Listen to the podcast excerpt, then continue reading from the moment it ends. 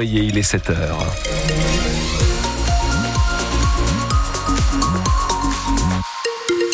L'équipe est en place pour vous accompagner ce matin et vous donner aussi un petit peu ce qui se passe sur les routes de la région. Nous regardons déjà les conditions de circulation en temps réel avec ces premiers bouchons habituels à cette heure-ci, hein, en direction de la métropole lilloise. La 25 est concernée notamment depuis le secteur de Stenwerk jusqu'à Anglo. Répercussion donc sur la RN 41 entre Fournan-Web actuellement et Aubourdin. Ensuite, ça se fluidifie euh, direction la métropole lilloise. Là, c'est entre le nœud de Dourges et Seclin que vous avez le plus de difficultés. Et puis la 23, secteur d'Orchy, là aussi en direction de la métropole lilloise. Si vous voulez nous annoncer un accident ou un ralentissement, n'hésitez pas à le faire, comme ça on pourra annoncer cette information à tous nos autres auditeurs et automobilistes. 03 55 89 89. Thomas Chener. Il y a de la pluie aujourd'hui, en ce mardi. quelques petites ondées ce matin, ondées qui vont cesser a priori autour de la mi-journée et qui vont revenir ensuite euh, plus intensément au cours de la nuit prochaine avec de forts cumuls qui sont attendus 20 mm de pluie par endroit avec le tout également des fortes rafales de vent entre 80 et 100 km heure. Voilà ce qu'on nous annonce sur la région pour ce qui est des températures. Les maximales aujourd'hui entre 10 et 11 degrés. Et dans l'actualité de ce mardi, le gros des barrages a beau avoir été levé, certains agriculteurs expriment toujours leurs inquiétudes quant à leur avenir. Il y a ces agriculteurs belges qui se sont postés hier à la frontière entre Stenvord et Popringue. Il y a les producteurs d'endives qui écrivent à Gabriel Attal. Et puis, il y a les producteurs de lait près de Douai hier. Des éleveurs laitiers ont investi le supermarché Carrefour de Flers en Escrebieux. Ils ont ciblé dans les rayons les produits Lactalis. Lactalis, leader mondial des produits laitiers, qui est accusé de ne pas payer suffisamment les producteurs. L'industriel a même baissé son prix d'achat en début d'année. Louise Forbin a pu suivre les agriculteurs pour cette action. Dans le supermarché, les agriculteurs collent des autocollants sur les produits Lactalis. On peut y lire des slogans comme voleur ou encore prix hors la loi Egalim. Donc on met une étiquette pour euh, montrer aux, consommateurs que ce produit-là ne respecte pas une bonne rémunération des producteurs. Depuis janvier, Lactalis achète le litre de lait à un peu plus de 40 centimes. Pour Valentin Canivet, un agriculteur de 30 ans, c'est trop peu.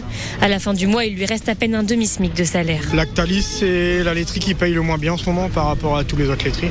Il y a quand même un sacré écart, il y a 40 euros d'écart à peu près. Les charges montent, tout y monte et par contre notre prix, euh, il est toujours à des retraite. Dans les rayons, les agriculteurs remplissent les caddies de lait, de beurre, de yaourt et de fromage, des produits Lactalis que la direction du magasin a accepté de remettre en réserve. Donc là, il y a aussi les produits euh, la laitière et les yaourts grecs Yaos. Et apparemment, il y aurait du lait là-bas à Lactel en, promotion. Ludovic Da Silva est producteur de lait depuis 10 ans à Hénin-Beaumont.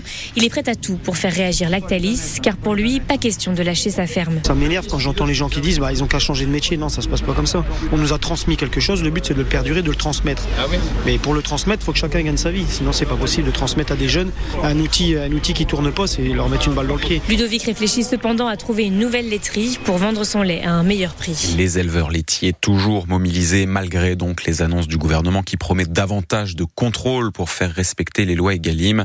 Pour les producteurs d'endives, c'est autre chose. L'un des pesticides qu'ils utilisent sera bientôt interdit. Ils demandent donc au gouvernement une dérogation vu qu'il n'existe pas d'alternative. Notre invité à 8h moins le quart sera le président de l'association qui représente la filière des producteurs d'endives, notamment dans la région. France Bleu il est 7h03. L'association Utopia 56 porte plainte contre la préfecture maritime. L'association qui vient en aide aux exilés sur le littoral s'interroge sur un naufrage survenu dans la Manche le 14 décembre 2022. Cette nuit-là, 39 personnes ont pu être secourues, mais 4 migrants sont morts. Utopia 56 estime que les secours sont intervenus tardivement. Son porte-parole a même l'impression que la préfecture maritime côté français a laissé l'embarcation dériver jusque dans les eaux anglaises. La plainte déposée auprès du parquet de Boulogne-sur-Mer cible donc également les gardes-côtes britanniques. Il avait fait le choix de ne rien dire au cours de sa garde à vue. Mohamed Mogouchkov s'est finalement expliqué sur son geste et sur l'attentat d'Arras. Le 13 octobre, le jeune homme radicalisé se rend devant la cité scolaire Gambetta-Carnot où il poignarde Dominique Bernard. Pierre de Cossette, vous avez eu accès aux déclarations du mise en cause devant la juge d'instruction qui instruit le dossier. Mogouchkov dit avoir préparé son attaque. Il dit aussi avoir ciblé spécifiquement son ancien professeur de français. Dominique Bernard, c'était la première première cible selon les mots de Mohamed Mogouchkov. Ce que l'on comprend à la lecture de ce long interrogatoire de novembre, c'est que ce n'est pas l'homme Dominique Bernard après qui l'assaillant en avait, mais son métier, professeur de français, de lettres, une des matières, explique Mogouchkov, où l'on transmet la passion, l'amour de la démocratie, des droits de l'homme, des droits mécréants. Dominique Bernard est désigné sous la lettre B sur la feuille à carreaux retrouvée dans le sac à dos du terroriste. Mogouchkov y a couché la chronologie de son périple meurtrier à venir avec l'heure des sonneries du lycée Gambetta jusqu'à la sortie du professeur de français vers la cantine. Le fruit de repérage les vendredis précédents, ce qu'il y avait dans mes mains, les couteaux, la cible, c'était planifié, lâche le jeune homme devant la juge, et planifié avant l'attaque du Hamas en Israël. Un assaillant qui décrit sa lente radicalisation et met hors de cause ses proches, dont son petit frère, lui aussi mis en examen. Précision signée Pierre de Cossette au palais de justice de Douai. Le maire de Roubaix maintient sa ligne de défense. Guillaume Delbar, qui est rejugé depuis hier en appel aux côtés de six autres personnes pour son implication dans un système de fraude fiscale. Il est ici question de dons et donc qui amenait des déductions fiscales et qui étaient ensuite remboursées. C'est illégal, mais nous n'étions pas au courant. Voilà ce qu'on redit hier à leur procès. Guillaume Delbar et son épouse comme en première instance également.